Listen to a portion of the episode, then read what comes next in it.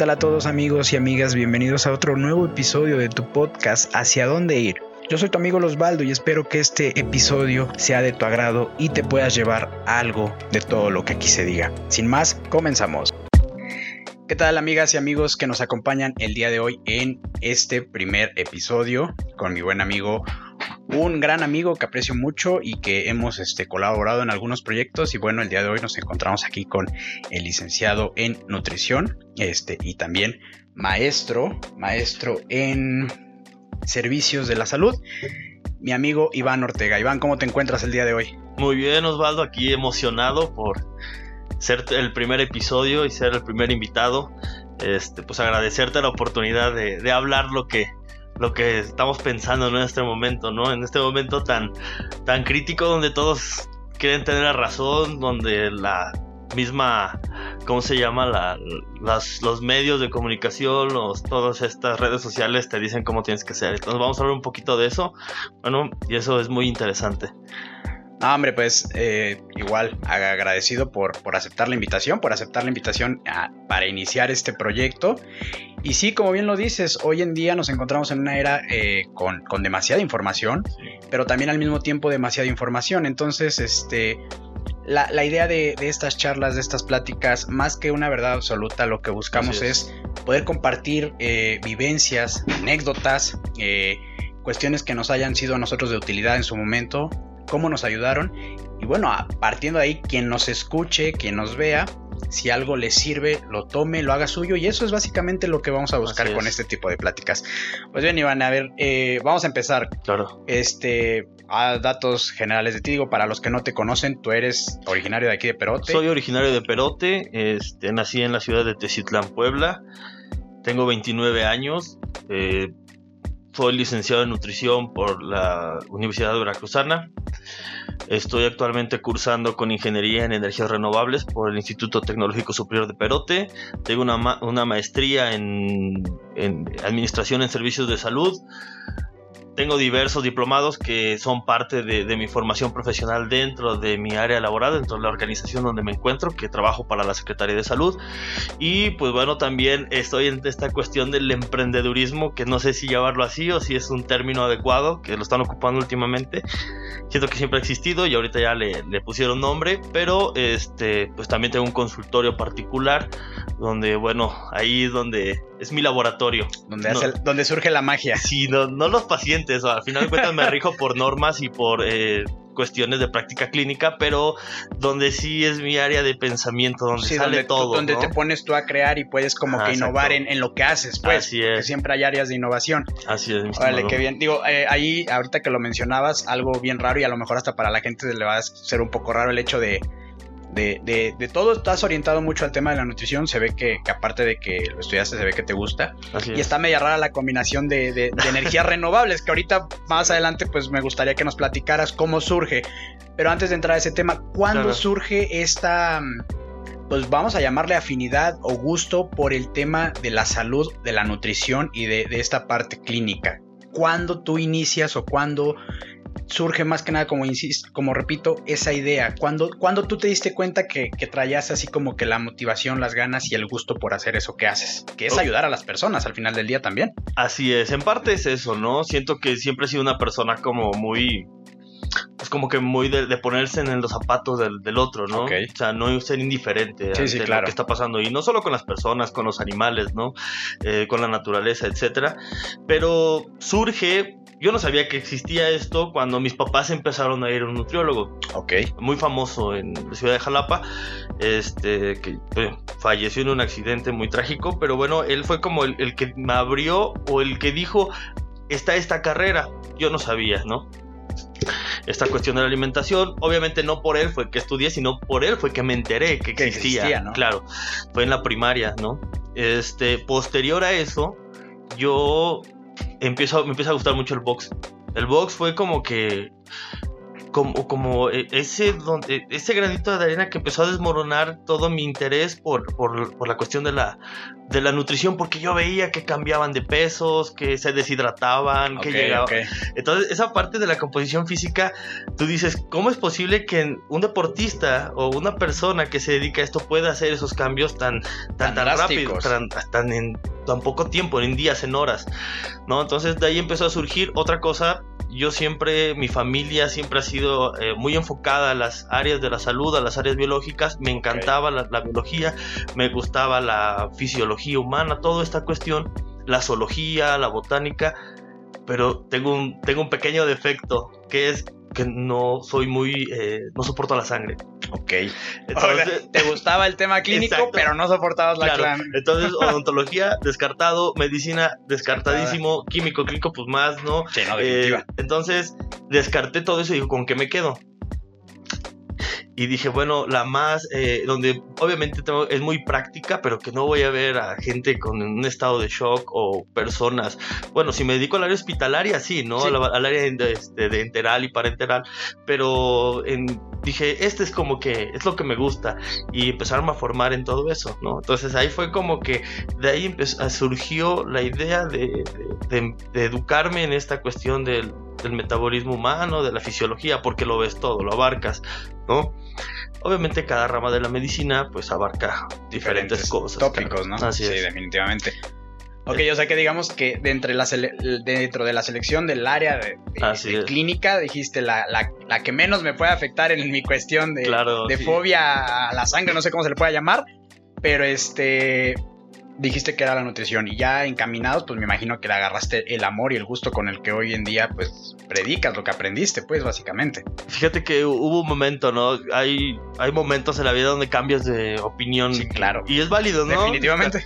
Es válido que tú digas algo y dices, oye, pero a cada rato dices una cosa y otra, pero es porque vas aprendiendo. Es que es definitivamente, eh, en algún momento escuché en una entrevista eh, que le preguntaban a, a, alguien, no recuerdo el nombre de la persona, pero él decía que si tú no cuestionas y no creías que lo que hacías hace cierta cantidad de años atrás, o sea, hace cinco años, y ves y escuchas lo que en ese momento decías y cómo reaccionabas, y sigues pensando que estabas en lo correcto, entonces estás mal y quiere decir que no has avanzado, porque como dices, conforme vamos avanzando, conforme vamos aprendiendo, vamos este, criticándonos también y surgen las dudas y al resolver esas dudas pues también entras en unas disyuntivas de, de, bueno ¿qué hago? ¿Hacia dónde voy? Retomo lo que llevaba, lo dejo y agarro algo que me guste. Y, son cuestiones ahí este, un poco a veces complicadas cuando no se puede eh, enfocar por diversas situaciones, ¿no? Digo, qué mejor sería que puedas hacer efectivamente lo que amas sin que haya de por medio muchas cosas. No me imagino que ahorita lo que mencionabas tú, en algún punto de tu carrera, no sé si estuviste a punto de cambiarte, desistir. Cambiar, cambiar. Yo eh, tuve como esta aversión a las matemáticas y de ahí vamos a tocar otro punto importante, pero tenía aversión a las matemáticas y era una versión al final de cuentas, no era que no, no las entendiera, ¿no?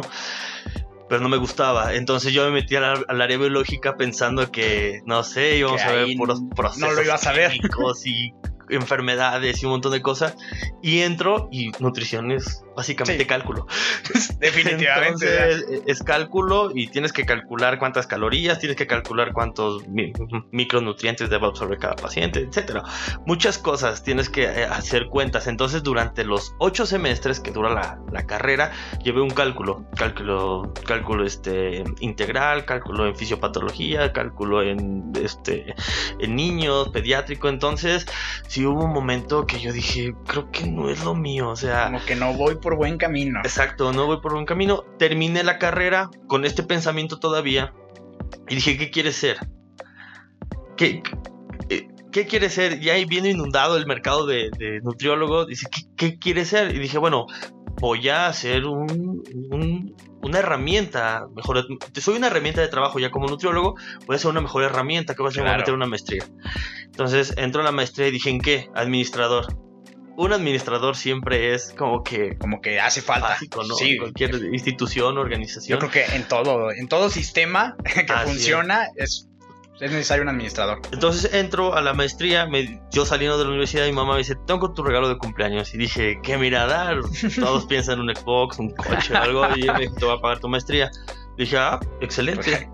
Yo ya había presentado para CONACID en epidemiología en el Instituto de Salud Pública, quedé, pero no, o sea, epidemiólogo, pues al final de cuentas dije, creo que estoy agarrándolo nada más por agarrar algo, ¿no? O sea, como por el título a lo mejor. Ándale, ¿no? Por ser maestro. Y me metí a administración, me empezó a gustar muchísimo cuando empecé a leer temas administrativos de estas cuestiones de, de ¿cómo se llama? de, pues de manejar una empresa, de cómo llevar a cabo el personal, material humano, recursos humanos, este, ¿cómo se llama? Eh, capital humano. Capital humano, recursos materiales. Recursos materiales, qué otra cosa, los organigramas, cómo llegar a la calidad, las 9S, la Yellow Card, los FODA, este, la espina de pescado de Ishikawa, eh, reingeniería dentro de una institución. Entonces me atrapó, me apasionó y dejé a un lado la nutrición unos años. Ok. O sea, totalmente. O sea, definitivamente en ese punto tú ya habías dejado de lado la nutrición. Sí, no, porque me, me, me encantó la administración.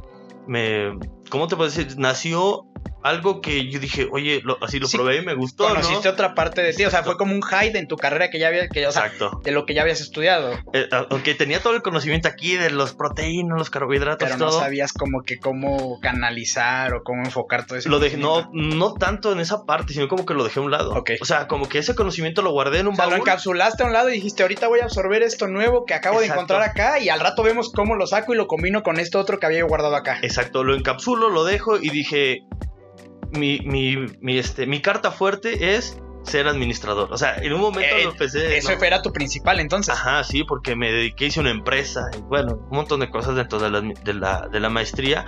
Y dentro de la maestría tuve maestros muy buenos. Ok. Dentro de la licenciatura igual, tuve un maestro que podríamos decir que, que marcó mi andar porque fue un maestro muy clínico, muy una persona, todos lo consideraban como el top de tops, ¿no? Es un endocrinólogo que pues obviamente él, me enseñó muchas cosas en una sola asignación. Ok. Yo creo que aprendí un 30% de lo que aprendí en toda la carrera. O sea, son de esas personas que son mentores, no, no son solo maestros, son mentores en la vida. Exactamente. Y de ahí encontré a otro, otro maestro, era un filósofo, él estudió su, mm, por no me recuerdo muy bien su currículum, pero era filósofo, se graduó en Italia. Ok. Este, y nos dio administración. ¿Cómo se llama la materia? Administración. O sea, así, tal cual. Básica, ¿no? administración 1, por ejemplo, ¿no? Entonces, cuando me empieza a hablar, empiezo a. Pues, o sea, empezó la clase con un árbol. O sea, ven el árbol que está allá y de ahí empezó a desglosar todo y empezarte a cuestionar y decir por qué lo haces y un montón de cosas. O sea, al fin de cuentas. hasta tu existencia. Al fin de cuentas, filósofo, ¿no? Sí, sí, sí. Y, y sí fue así como que muy canijo. Y, y aparte de, a partir de él, pues me empezó a gustar más, ¿no? Eh, la cuestión de, de todas estas cuestiones administrativas. Llevé, obviamente, como es administración en servicios de salud, llevé materias de salud que ya las había visto: epidemiología, estadística, este no me acuerdo qué otras, pero bueno, como otras dos, pero casi todo el grueso de la información era de eh, administración de empresas, toda esta cuestión eh, de procesos, y bueno, cuando llevé procesos también, eh, procesos este, de alta calidad, que fue donde conocí el manual de Ishikawa, este, la espina de pescado y las reingenierías, pues también me encantó, ¿no? O cómo aplicarlo a cada punto de tu vida, vaya, hasta cómo... Te es, lo que te voy a decir, o sea, e, ese tipo de, de enseñanzas más allá de lo que lo puedas aplicar en algún tipo de trabajo, en alguna empresa, son procesos que cambian radicalmente tu vida. Fíjate que ahí y algo, un paréntesis, algo bien curioso que a mí me pasó, digo yo, eh, de formación soy este, contador y abogado, pero hubo en algún punto me empezó a llamar mucho la atención el tema de lo que es la programación, programación como tal de software, más que nada a mí enfocada al diseño, siempre me ha, apasionado bastante el diseño, entonces... Lo sé, lo sé, hermano. Sí, lo sabes, entonces en algún punto cuando yo empecé a ver cómo funcionaba todo este, este, tema de la programación, los paradigmas de la programación, y como que toda esta logística de pasos a seguir te ordena un poco más no solo a la hora de trabajar, te ordena en la vida. Porque haz de caso que cuando programas, tú programas una línea y dices, ok, pero si esta línea la programo de esta manera, me va a afectar a esta otra línea y va a pasar esto El con error, esto. ¿no? Exactamente. Entonces, en la, en, muchas veces en la vida, no, nos detenemos en nuestra rutina diaria. O sea, si tú dices, a ver, si me levanto media hora tarde, ¿qué va a pasar? No, no solo te vas a salir más rápido de tu casa, ¿eh? puede ser catastrófico. Y no puede pasar nada a la vez. Exactamente. Pero entonces, ese tipo de cuestiones como que te dan un orden hasta en tu vida, en tu forma de llevarla, de, de llevar tu día a día. Y esa, creo que ese orden a veces ayuda mucho.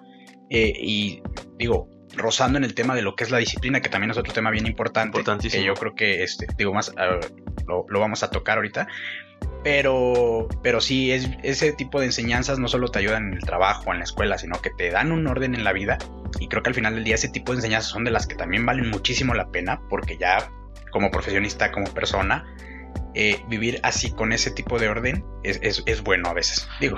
Sí, Fíjate que cuando te digo que leí todo esto, y bueno, ya para pasar a otro tema, pues sí, fue como que cambió, como tú lo mencionas, hubo un cambio paradigmático en muchos conocimientos que yo ya tenía. Y abrió mucho, tanto en la cuestión, en la cuestión de, aprendizaje, en la cuestión de usar palabras, ¿no? Por ejemplo, yo puedo llegar a una reunión eh, con géneres en un centro de salud que son médicos, enfermeros, eh, promotores de la salud, todo esto, que también son de, tienen sus carreras sí, claro. enfocadas a la salud, pero no tienen cuestiones administrativas. Entonces yo soy el encargado del Departamento de Nutrición y Estilos de Vida Saludable y empiezo a hablar de temas administrativos. Pero con algunos conceptos que resumen un montón de cosas. Sí, claro. Pero que eso te costó aprenderlo claro. con el paso ya de, toda la experiencia. Oye, y digo, para, para, no para cerrar, pero ¿cuándo fue que tú te diste cuenta o dijiste, sabes qué, a ver, ya tengo dos, dos grandes pilares de conocimiento, por así decirlo, el que tenías acá guardado, que era el tema de la nutrición, de tu carrera, todo esto que ya te apasionaba, que era el tema de el, tema administrativo, en el servicio de, de, salud, ¿cuándo dónde, cómo surge que a ti, no sé, te levantaste un día y dijiste, ok, tengo que combinar estos dos planes, estos dos conocimientos, estos, estos dos, estas dos maletitas, vamos a llamarle de conocimiento, las tengo que combinar y hacer algo con ellas. ¿Cuándo fue, cómo, dónde surge ese, ese, ese planteamiento? Surge eh, te digo, yo, hasta mi papá me dice, no, tú eres nutriólogo y eres de los buenos, ya sabes, los papás siempre echándote porras, ¿no?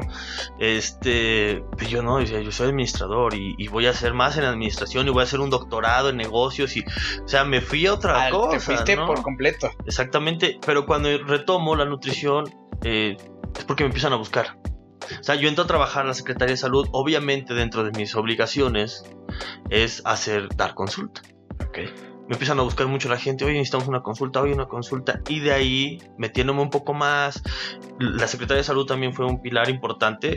Muchos dicen, ah, es que eres un godín, es que, pero en los trabajos aprendes. Sí, claro. Tenía un amigo, mejor escuche esto, lo vea, se va a acordar y va a decir que es de su autoría, dijo, yo nada más quiero el título, yo voy a ver por a dónde me dirijo y seré por otra parte, ¿no? Entonces me acordé mucho de él y dije, pues no voy a quedar con esto, voy a seguir aumentando mi conocimiento en esto, en, la nutrición, en las cuestiones clínicas, en las cuestiones de manejo de pacientes y todo esto. Y me, empezaron a buscar la gente, me empezó a buscar los, los, pacientes. Oiga, fíjese que queremos una consulta. Oiga. Entonces ahí fue donde empecé, otra vez retomo y empiezo otra vez a reeducarme en la nutrición. Porque tú sabes que de la universidad sales, pero... Sí, no, y, hay un proceso ahí bien interesante que no sé si te pasó, pero que es muy buena esta práctica, es que es el desaprender todo lo que ya traías de cierta manera. O sea, desaprendes. Te lo quitas. Te, lo quitas, te quitas, te quitas la, la, venda de... Porque yo creo y soy muy consciente de que cuando tú traes esa venda de, de ego, como le quieras llamar, todos somos egoístas por, por naturaleza, creo, por la construcción de la sociedad, pero si, si cuando tú traes esta cortina de yo ya lo sé, tú solo te limitas a no aprender nuevas prácticas, a no aprender nuevos métodos, a no aprender lo que ya evolucionó y más en el cuerpo humano, que ahí sí, bueno, no soy experto, tú eres el que sabes, pero es todos los días, como Entonces, ese proceso es bien padre cuando, o sea, tú sabes algo, ya aprendiste, ok, pero después de que pasa un tiempo o después de que te vas a meter a, otro mundo que tiene que ver enfocado en eso, sí creo que es bien importante cuando desaprendes, vuelves a aprender de otra manera, pero ya enriqueces todo lo que ya traías. Y entonces creas una catarsis de conocimiento en, en tu interior, en tu cerebro, en tu conocimiento, que definitivamente exponencian lo que ya sabías, ahora con el cómo y qué sabes. Así es, eh, te digo, fue así como empezarme a reeducar, lo que tú dices, olvidé muchas cosas, olvidas muchas cosas, te quedas con el, con el 20% de lo que aprendes en la universidad o menos. Entonces sí, me dije, bueno, ¿sabes qué, Iván? No te gusta esto de la nutrición, descártalo y, enfócate en lo que te gusta. ¿Qué me gusta? Los pacientes clínicos, el deporte, este, el, cuestiones estéticas también de bajar de peso. Está, está padre, ¿no? Sabes que hasta da cierta alegría ver que un paciente va avanzando. Claro. Se esfuerza, ¿no? Lo hizo.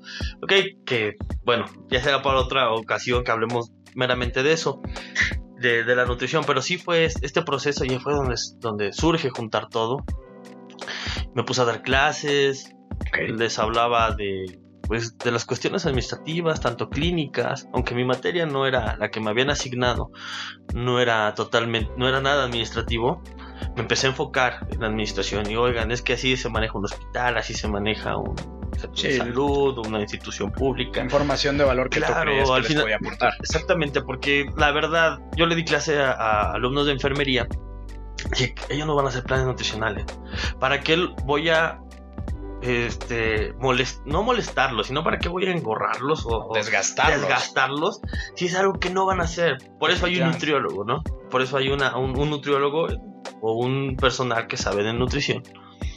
Y entonces dije, les voy a dar cosas válidas, cosas que sirvan dentro. Sí, les vamos a ayudar a llenar su mochilita para que en algún momento complicado la abran y traigan buenas herramientas. Se le dieron lo, básico en nutrición, pero ya también el programa te manejaba que les diera dieta parenteral, o sea, creo que a mí todo me cuesta trabajo porque no es mi área, ¿no? Entonces, definitivamente. Imagínate es como para que un cursito, ¿no? En el que digas una repasadita. es para que ya seas nutriólogo y lo aprendas, ¿no? Ok. Este, porque hay muchos cursos. Y de ahí pues dije, ¿y ahora qué hago? Ya hice diplomados, hice un diplomado en habilidades directivas, tengo que me encanta. Hice un diplomado, tenía maestría, hice un diplomado en, en, este, ¿cómo se llama? Planeación de negocios. Y ahorita mi espinita es la cuestión digital, ¿no? Planeación de negocios enfocado a lo digital. Todo está. lo vi en un diplomado, no me acuerdo en qué universidad lo vi. Y dije, y dice mi mamá, ¿y cuándo vas a acabar de estudiar? Y yo creo que nunca. O sea, yo creo que voy a hacer el... Eh, eh, es que, fíjate que yo creo que es de esas cosas que, o sea, como que yo creo que en la vida te va a venir de mal o te va a venir de más aprender. O sea, aprender, aprender. ¿Sabes qué? El aprender aprender te hace cada vez más preguntarte y decirte soy, demasiado, soy un ignorante. Exacto. Sí, porque eso está padre. A medida, es lo que te decía, a medida que crece el conocimiento, cuestionas más. Sí. O sea, te cuestionas mucho más cosas. ¿Cómo funciona este micrófono? Exacto, y al, exacto, y al mismo tiempo, uh, haz de caso que si tú te quedabas con una. Si tú tenías un conocimiento, digamos, de una esfera de ese tamaño, de repente tocas un conocimiento que está fuera de esa esfera y de repente la esfera que era así ahora estás así. Exacto. Ahora ya sabes más, pero ya también tienes mucho más dudas. O sea, ya existe mayor duda. Es como si nos remontamos a la historia, pues, por ejemplo, antes de que el ser humano conociera que existía el espacio exterior, la duda era por el planeta. Ahora, la primera vez que se descubre que existe este espacio exterior, pues dices, oye, ya sabemos más porque sabemos que no solo es el planeta, pero ahora hay más dudas, porque resulta que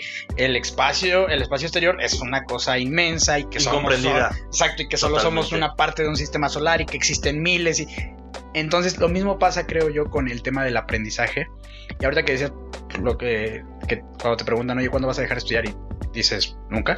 Ahorita estaba viendo tu, cuadro que tienes atrás, digo, ah, para, para lo que los que no lo alcanzan a ver, los vamos a para cuando se suba este episodio, bueno, vamos a poner la imagen que es este Silvestre Stallone y es de la película de Rocky. ¿no? Y dice, nunca pares, nunca te conformes hasta que lo bueno sea mejor y lo, mejor sea excelente. Y creo que en eso tiene mucha razón y ahí es lo que dices, cuando aprendes a aprender y te gusta, que es casi invaluable, vas a seguir, o sea, vas a seguir inexplicablemente. Y, te digo, te, te vuelves, cada vez que aprendes algo, te vuelves adicto a querer aprender más porque dice, yo estaba en una burbuja de conocimiento, como tú lo dices, y yo pensé que lo sabía todo. Pero no, o sea, cada vez que aprendes otro tema, otro tema dices, no inventes, o sea, es tan vasto el conocimiento y tú apenas si conservas lo de una arena en un mar. Sí. Entonces... No, y súmale que, por ejemplo, las primeras, las primeras enseñanzas, primaria, secundaria, bachillerato, pues siendo sinceros, te las avientas por obligación a veces, por compromiso, etc. ¿no? la, la, la primera carrera también, a lo mejor a veces eh, si hay tantito es porque puede ser orientada a lo que te gusta, pero muchas veces el compromiso. cultural también. Ya vas a la mitad de la carrera, es cultural, es una construcción también social. Porque tienes que salir. Ahorita yo lo veo con mis pacientes. Eh, los chavos, pobres, no, no pueden ni siquiera dormir de que están estresados por el examen. Oye, ¿y por qué ya vas a escoger? No, es que mi papá es ingeniero industrial y yo también. O mi mamá es médico y yo también. ¿Te gusta? Pues más o menos. O es que no estoy muy seguro. Yo tengo un, este, un familiar que es, es, muy inteligente. Es mi sobrino, es muy listo. Y entró biología. Eh, tengo un primo, eh, tío de él, que es doctor en biología. A ver si luego te lo comunico porque es una persona también con una mentalidad bien, bien chida. Y, ok, no, pues y aquí. bueno, eh, te eh, cambia el eh, paradigma, una charlita Sí, ¿no? este, con él. Este, y él estudió la misma carrera, ¿no? Biología. Y cambia a historia, cambia, porque vio que no era lo, conocimiento, o sea, no era lo que gustaba. En otros países, ¿qué pasa? Date chance, conoces. sí, tus, tus talentos y tus pasiones, ¿no?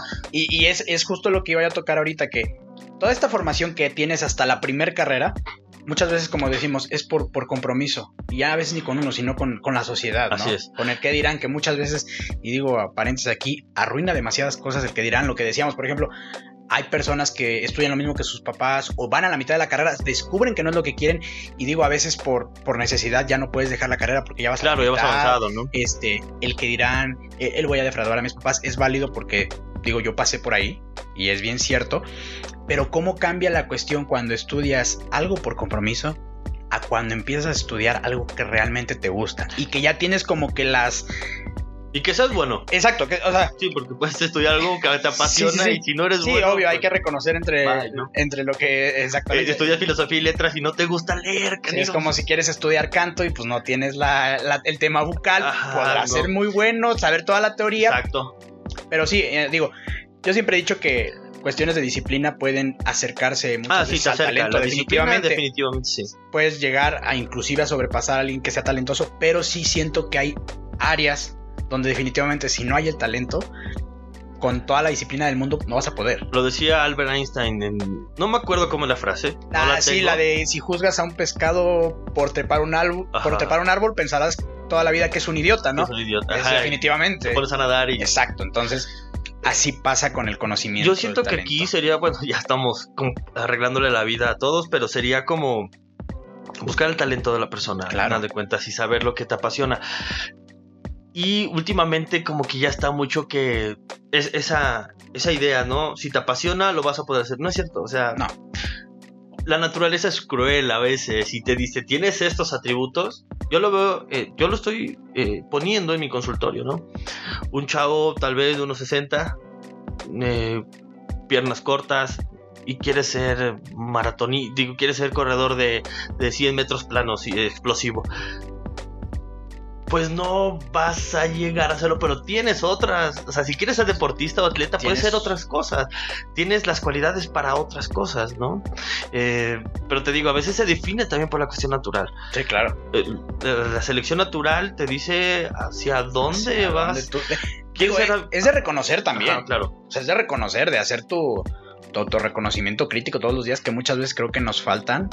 Eh, a veces no somos capaces de reconocer en qué somos buenos, en qué somos malos, y muchas veces por cuestiones de egocentrismo. Por esa cuestión de, de tú puedes, tú hazlo.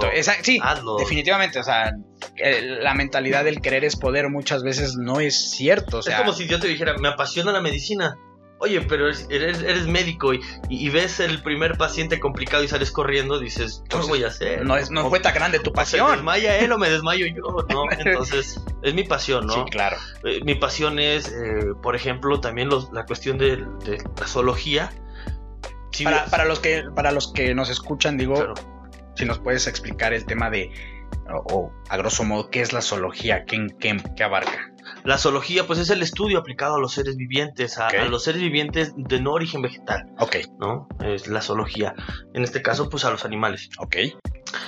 Eh, hay cinco grupos, cinco reinos y uno está el, el- el reino animal. Entonces se enfoca casi en lleno eso, aunque hay los protistas, que es otro reino que ya es de biología, que comparte algunas características, pero bueno, eso ya es tema Nosotros totalmente te de un biólogo. sí, sí, de un biólogo, sí, ¿sí? si nos escucha un biólogo nos va a Sí, me- me- ¿eh? te, ¿no? te va a poner hoy están locos. Sí, sí, no, pero más o menos yo Sí, sé el sí, sí, concepto, claro. ¿no? Entonces, me- si tú me preguntaras ahorita, oye Iván, ¿qué te gustaría estar ha- haciendo en este preciso momento? Bueno, estar contigo, ¿no? Platicando sobre esto.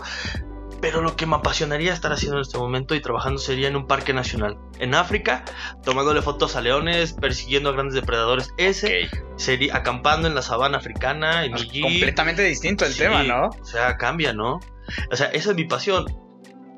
No se pudo por muchas cuestiones, por la cuestión cultural de tus papás, de qué vas a hacer. O sea, Sí, son sí, muchos sí. lastres. Todos esos sesgos con los que creces. Claro, otra cosa, ¿dónde estudiaba? No están las oportunidades como que para que este eh, la cuestión educativa no te, no te hace seguir ese sueño, sino que te dice, estudia esto para pues saber qué sale, Como ¿no? un medio. Como un medio para alcanzar algo. O sea, como para formar un elemento más dentro de un sistema. Ándale, pero, pero no hay una convocatoria que diga, este, eres, estás egresado de la prepa, este, puedes eh, aplicar examen para National Geographic y ser fotógrafo de vida salvaje, biólogo, es muy o sea, complicado, muy complicado para la para, el- para la, Claro. la zona en la que nacimos. Claro, pues exactamente, por cuestiones geográficas, ¿no? Entonces, eh, pues mi papá me decía, no quiero causar ninguna cuestión aquí que de- debatamos, pero me decía, sé contador. Sé contador, los contadores, fíjate que va, tienen trabajo donde sea, tienen una cartera de clientes, pero... Y está bien, ¿no? Porque él, ellos se educaron así. Sé esto para tener esto. En su momento. En su momento así era, ¿no? Pero ahorita la educación yo siento que te tú debes de educarte en lo que quieres, en lo que te vas a... En lo que vas a competir. En lo que vas a competir, Realmente. vas a ser competente. Eh, eh, realmente es eso, porque lo que dices hoy en día, o sea, cuando tú ibas a salir de nutriólogo, nutriólogos, como tú dices, tan solo por generación lo vemos. O sea, yo me gradué con más de 60 compañeros, colegas en mi primera carrera, y dices, ok, si todos somos 60 contadores por año, o sea, estamos hablando que en cuatro años sale 6 por 4 son 28, Ujú. 4, 6 por 4, 24. Ah, 24. Ya, Estoy nervioso. No, ponle, son 240 alumnos. Nada más en una sola universidad, en un solo sistema. El sistema, por ejemplo, yo estoy en el sistema abierto. Ok. Dices, ¿qué sales? Sales con, a competir, a competencia. ¿Con qué vas a competir? Pues con el valor agregado que puedas dar como Claro. persona dentro de tu servicio. Y, y algo bien importante, lo que dices, a veces siento que las, este tipo de, de, de carreras, de estudios, son a veces el medio o la conexión para llegar a lo que realmente nos gusta. Así es. Y, y aquí hay una cuestión que todos salimos con la mentalidad, ¿eh? Compite, sé el mejor. Sí, sí, sí. La verdad es que no es verdad. ¿Por qué? Porque nunca va a ser el mejor. No, es lo que te voy a decir. Y aquí hay otra cuestión. El ser humano es social. El ser humano comparte. Entonces, yo ahorita que estoy estudiando esta ingeniería, me doy cuenta que se puede hacer un... Cuando se trabaja en un equipo multidisciplinario, Hombre, no chingón, ¿no? son esas cosas. De- dentro, dentro de nuestro equipo multidisciplinario, eh, somos cuatro. eh, que siempre armamos equipos. Como que el, so- es mucha carga de trabajo para una sola persona. lo- eh, la cuestión de ingenieril. Entonces, eh, lo que te dicen los profes, hagan trabajo, planteen, hagan. Entonces cada quien tiene su, su- el fuerte, ¿no? O sea, obviamente tenemos que tener conocimiento de todo, pero cada quien es fuerte en algo. Ok. ¿no? Entonces yo veo que una amiga es súper buena para las matemáticas, una persona es súper buena para la- los circuitos, otra persona es súper buena para calcular, no sé, alguna cuestión, yo soy bueno para las cuestiones biológicas, administrativas, no sé. Y entonces de ahí surge la pregunta que entre mejor te relaciones es como si quisiera hacer este podcast solo, ¿no? Sí, claro. Ok, ¿no? Y somos, eh, si comparamos, si hacemos una currícula, custodiamos totalmente cosas diferentes, Diferentes. ¿no? Pero creo que, fíjate que eh, partir de, de la, la plática más que nada, el compartir ideas, el, el debatirlas también definitivamente. Eh, Que debatir y aquí es pelear, ¿no? sí, no, y, bueno, tenemos mal. ese mal concepto, porque Tenemos realmente mal concepto, debatir es, tú tienes un concepto, yo tengo otro concepto completamente distinto. Tienes una tesis, tú tienes, una, tesis, síntesis, y vamos a buscar algo. o sea, tienes una síntesis, perdón, tienes una tesis. una tesis. Yo otra. tengo una antítesis. Entonces, sí. al choque se crea la síntesis y es donde el, el conocimiento, de cierta manera, Aumenta. sube de nivel. Claro, O sea, nunca, nunca debes sentarte en una silla creyendo que lo sabes todo. No. Puedes tener mil títulos universitarios Y no lo vas a saber todo. no vas a saber todo. Sí, a mí fíjate que luego cuando me dicen, oye, es que esto es mejor que aquello, esto es mejor que esto, yo siempre, yo tengo una un comentario cuando luego me dicen, oye, es que esto es más caro que, es- esto es más caro, o, o esto lo escucho caro, o esto es mejor.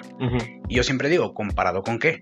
Claro. O sea, vamos, vamos ¿Qué a lo hablar. que quieres, no? Exacto, o sea, y vamos a hablar, por ejemplo, de de teléfono. Vamos a hablar, por ejemplo, de- del, del rubro, ¿no? Personas a lo mejor con buen físico. A lo mejor yo te puedo decir, ¿sabes qué? Yo siento que estoy gordo. Y tú vas a decir, bueno, ¿comparado con qué? Es, es- es- es como la cuestión de las mujeres, ¿no? Exacto, yo, ándale, yo soy más bonita, yo soy, yo soy más fea. Oye, pero ¿comparado con qué? O sea, ¿Con qué te mides? ¿con qué te vas a medir exactamente? ¿Cuál es tu, tu- el estadímetro? Es, como, que es como de, y aquí, por ejemplo, entra un punto bien importante que es el éxito. O sea, hay personas Ah, que, ok, hay sí. personas que dicen, "Ah, es que yo soy exitoso, pero ¿en qué ¿Qué mides es? tu éxito? Esto O sea, ¿en qué lo basas? ¿En títulos universitarios? ¿En poder adquisitivo? Bueno, económico? eh, ¿En, en qué tanto has trascendido para ti? ¿En qué tanto has dejado legado? Ahí es algo bien interesante. El, el legado, pues yo siento que está, está cañón, ¿no? Porque Sí. tienes que ser extraordinario, ¿no? Definitivamente. Ser extraordinario, ¿no? Es como a Newton, como se le ocurrió cuando se le cayó la manzana. Este, y bueno, varias, varios eh, perso- personajes Sí, ¿no? históricos que han pasado y que se volvieron. pues, hasta cierto punto, este, personas brillantes en su tiempo. En la actualidad, pues yo siento que el éxito se alcanza, como tú lo dices, no viendo al otro, porque es una cuestión cultural también. El éxito, el, por ejemplo, eh, hab- hablando mucho de la cuestión familiar, aquí en México somos obviamente paternalistas. Y es como, si él lo logró, tú también lo puedes hacer. Y que él, si él se avienta, tú también te vas a aventar. Y, y de esos dichos, ¿no? Sí, son como comparativas. Oye, fíjate qué tal tu primo, el primo mayor. Ya se compró un carro. Ya se compró un carro y eso es éxito, ¿no? Eso no, no te define como el éxito, pero muchas veces lo seguimos. Yo te puedo decir que yo lo seguí, pero llegamos a, a la, a, a la cuestión de que cambié mi forma de Sí, pensar. claro. Y ahorita está muy, no quiero decir nombres ni nada, ¿verdad? Pero ahorita estoy viendo una, un, un sinfín en las redes sociales de el emprendedor y gana ser tu propio jefe. y- no es cierto, o sea, No, es muy, muy, muy complicado. son fórmulas que te pone la gente, es una publicidad que la publicidad al final de cuentas te vende algo. No, o sea, si tú publicas, si yo publico, tengo dietas, ¿por qué te voy a cobrar cuando vengas aquí a consulta, no? Entonces la publicidad es eso. eh, y los emprendedores siempre han estado, Sí. siempre. Ay, ¿el- ¿Quién se le ocurrió hacer este que todos viajaran en un solo autobús? No, pues a, un- a una persona que se le aprendió una... Y está como el liderazgo, ¿no? Cuando dicen, ¿se crea o nace? Yo te puedo decir que nace. Yo te podría decir que nace, de acuerdo a lo que he, visto. Exacto. ¿Por qué? Porque tú los ves en los niños. Hay un niño que es líder, pero llega el primito y luego se vuelve el líder del líder. Exacto. Entonces ya no es el líder. ¿Y dónde lo aprendió? Nunca lo aprendió. En quinto sea, de primaria, cuarto de primaria, O apenas. sea, a lo mejor ni entienden todavía cadenas de liderazgo. no sabe ni siquiera, ¿no? Entonces, ese es un líder. Y el emprendedor igual. Ahorita ya todos quieren ser emprendedores. Ahorita en la pandemia pasó que te metías a tus estados de WhatsApp, a tus estados de Insta, y todos vendían alitas, todos vendían hamburguesas. Está chido, ¿no? Yo no tengo nada contra eso. Y hasta en un momento lo pensé en poner alguna cuestión eh, de, Claro. de comi- de comida. Pero ya todos, y ahorita también están las cuestiones estas piramidales. Sí, es que siento que, mira, ¿sabes cuál es el detalle? Y pongo mucho el tema de lo que dices de las ventas y lo vamos a retomar al inicio de, de la pandemia, Ujú. cuando todo el mundo, el tema de papel de baño. Ah, ok. Definitivamente Como nadie rebaño. sabía para qué, pero alguien vio que alguien salió con su carrito hasta el full de papel de baño. Dijo, Dijo, esta madre va a servir para algo. Para no ocupar voy a de árbol, comprar o ¿no, sé. Y de repente te das cuenta que Sí, lo primero sí. que se fue en la pandemia fue el papel de baño. Y es pánico. el gel, es compraban por litros. pánico en masa, es, es- es un pánico en masa. Y no, el detalle es que eso deja mucho de ver de la sociedad con la que contamos, que es, somos mucho de, de hacer lo mismo que otras personas, lo que decimos. O Y sea, son cuestiones políticas. sí, o sea, nos subimos al barco muchas veces sin, sin analizarlo, o sea, nada más por ver que a cierta persona le funcionó Claro. el- la fórmula, dices, va, yo también, ah, a mí me va a servir. claro. Y esto te lo, por ejemplo, lo traigo a la mesa aquí contigo. Es como si yo, por ejemplo, me das una dieta, ¿no? Me das un plan nutricional, que ya lo has hecho, Ujú. que has jalado. Me das una rutina de ejercicios y de repente yo me encuentro con un amigo. y- Claro, Y mi amigo me ve y me dice, oye, te, te- te funcionó. Y ahí hay dos cosas, ¿no? Por ejemplo, puede ser la correcta que, ah, sí, ves y visita a, a Iván para que te dé un plan nutricional. Sí, sí, claro. Pero también es la mejor publicidad a los pacientes. pero hacemos también la otra cosa que te digo que es lo- de ahí, que ahí es donde viene que hacemos lo que es en masa, que es de, güey, préstame tu rutina y préstame tu dieta para hacer la misma. Sí, claro. Oye, pero es distinto a los cuerpos. No, pero me va a servir.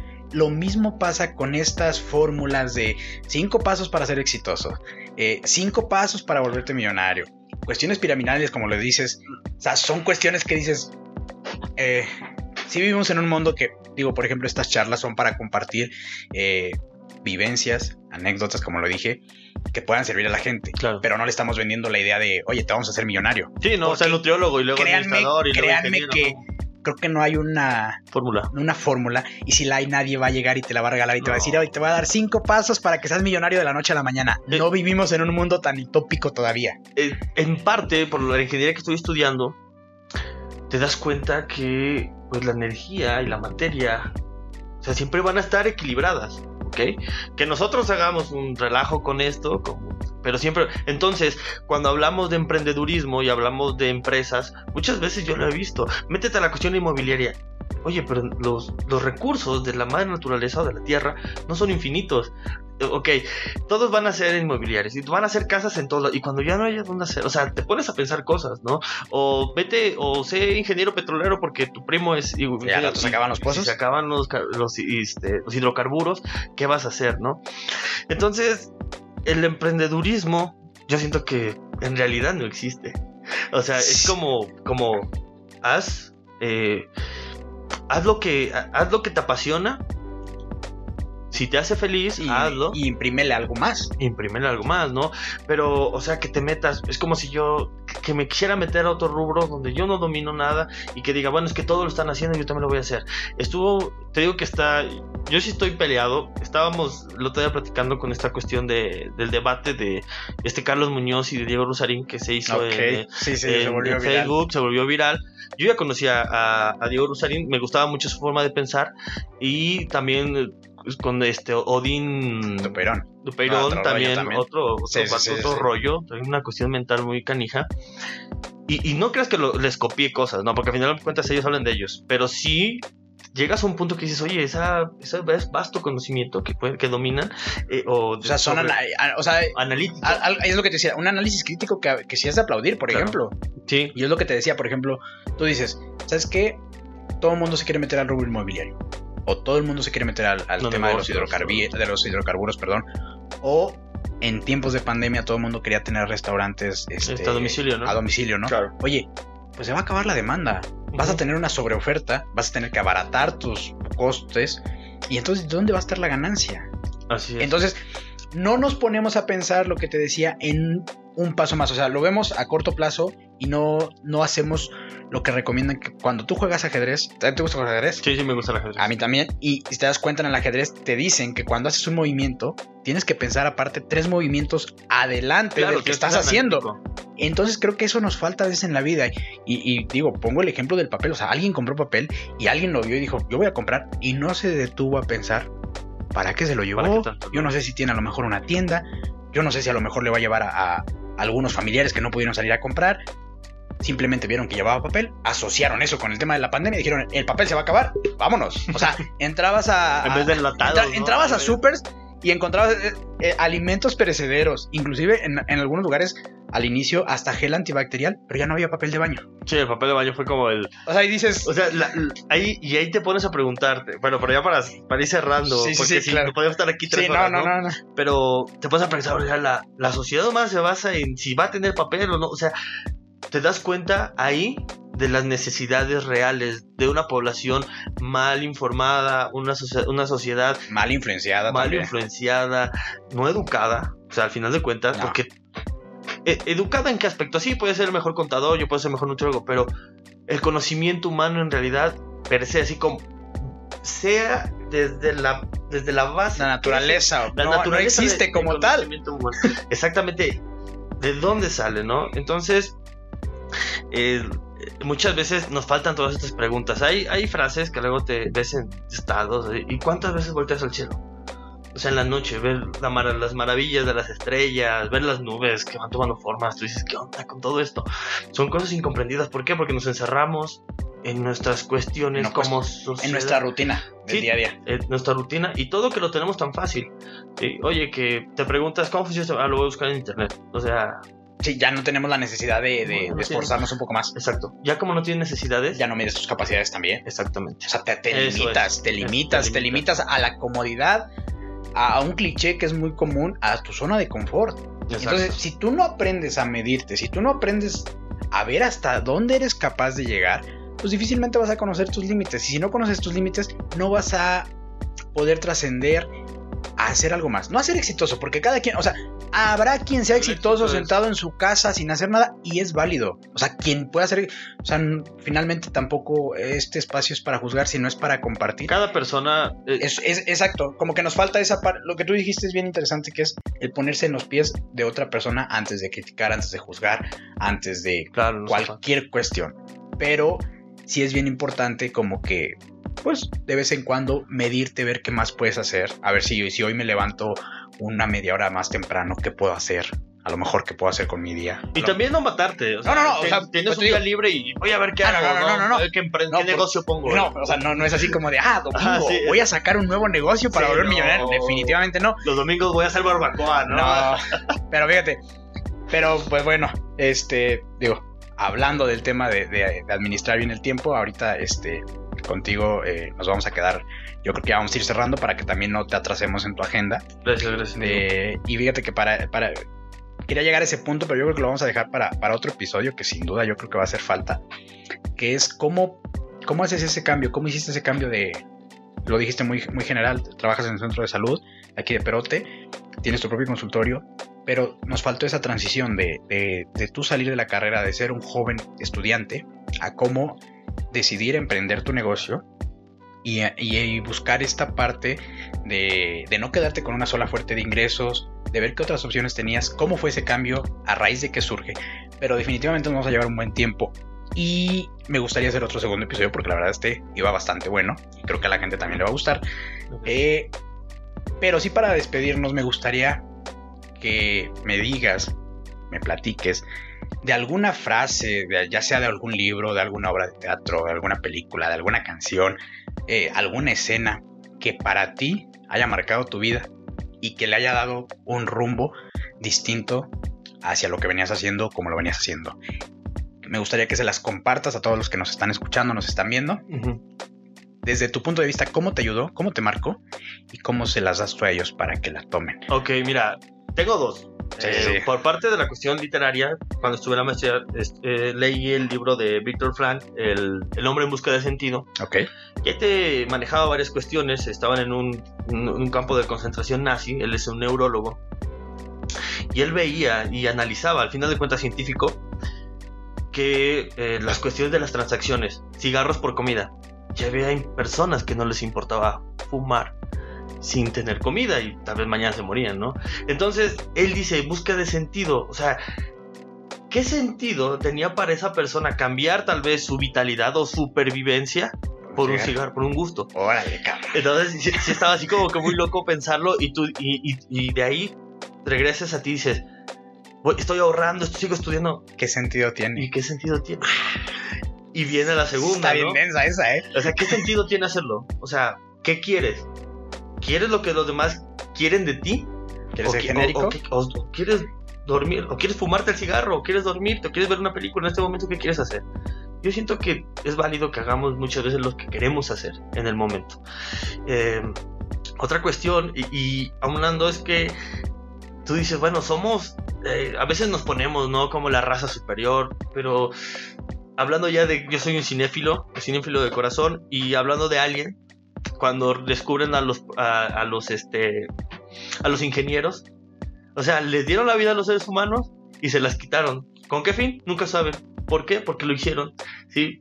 Sin importarle nada, ¿sí? Entonces ahí es como decir, ¿qué sentido tiene la existencia?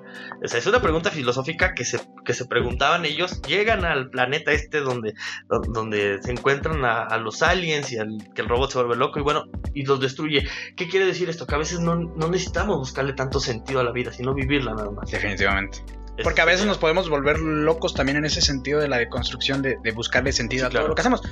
Porque igual y, digo, por ejemplo, ahorita, este, esta, esta charla, esta plática, eh, me queda claro que tiene un sentido hacia donde lo queremos orientar, pero también si, si, nos ponemos a escarbarle más sin disfrutar esta plática, la podemos volver cuadrada, la podemos volver pues, más genérica, etcétera, una entrevista. un guion. Y no tendría, exactamente, con un guion que no tenemos, esto es así que fluya como debe de hacer, o sea, pero sí disfrutando y al mismo tiempo ver que se puede aprovechar.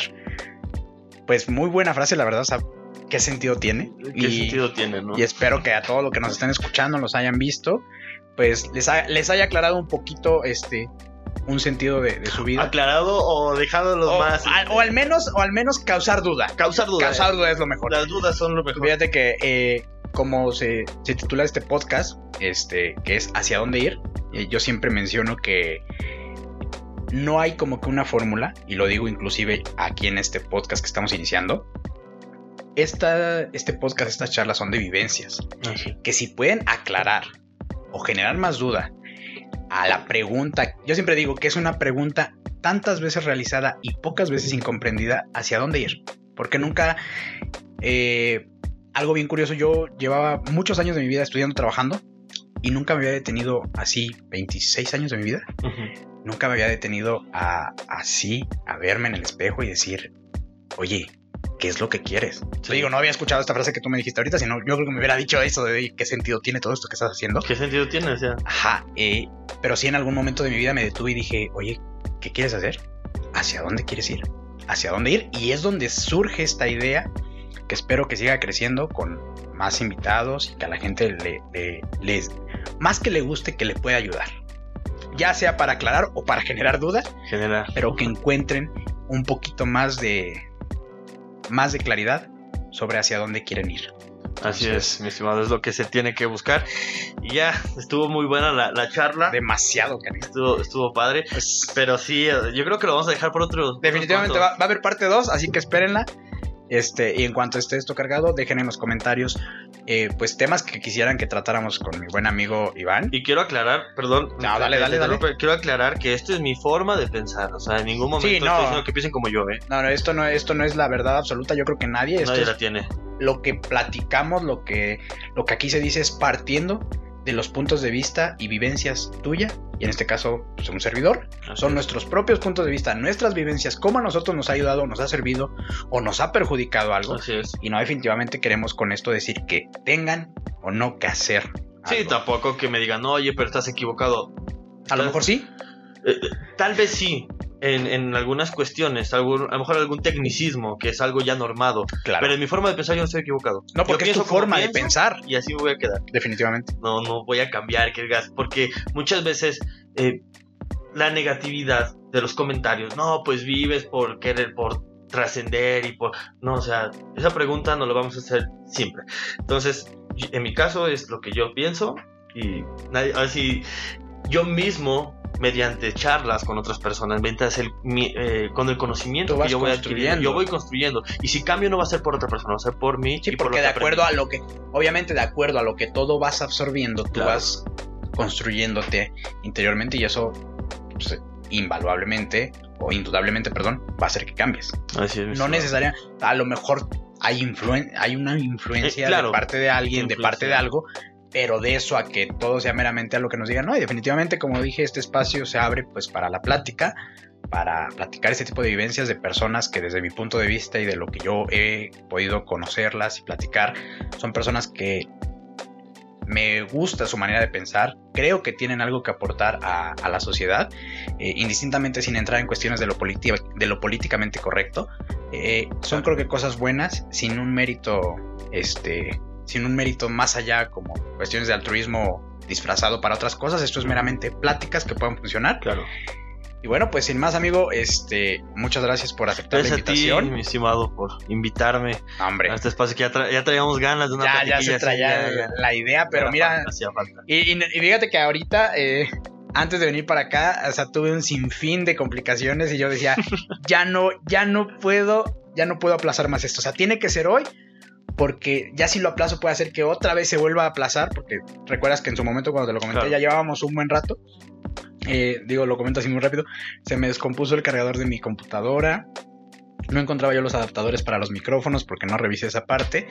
Que te digo, no revisar a veces puede complicar. Claro. Pero total, este, se hizo, este, y al final creo que, bueno, a mi parecer me gustó para Estuvo excelente. plática.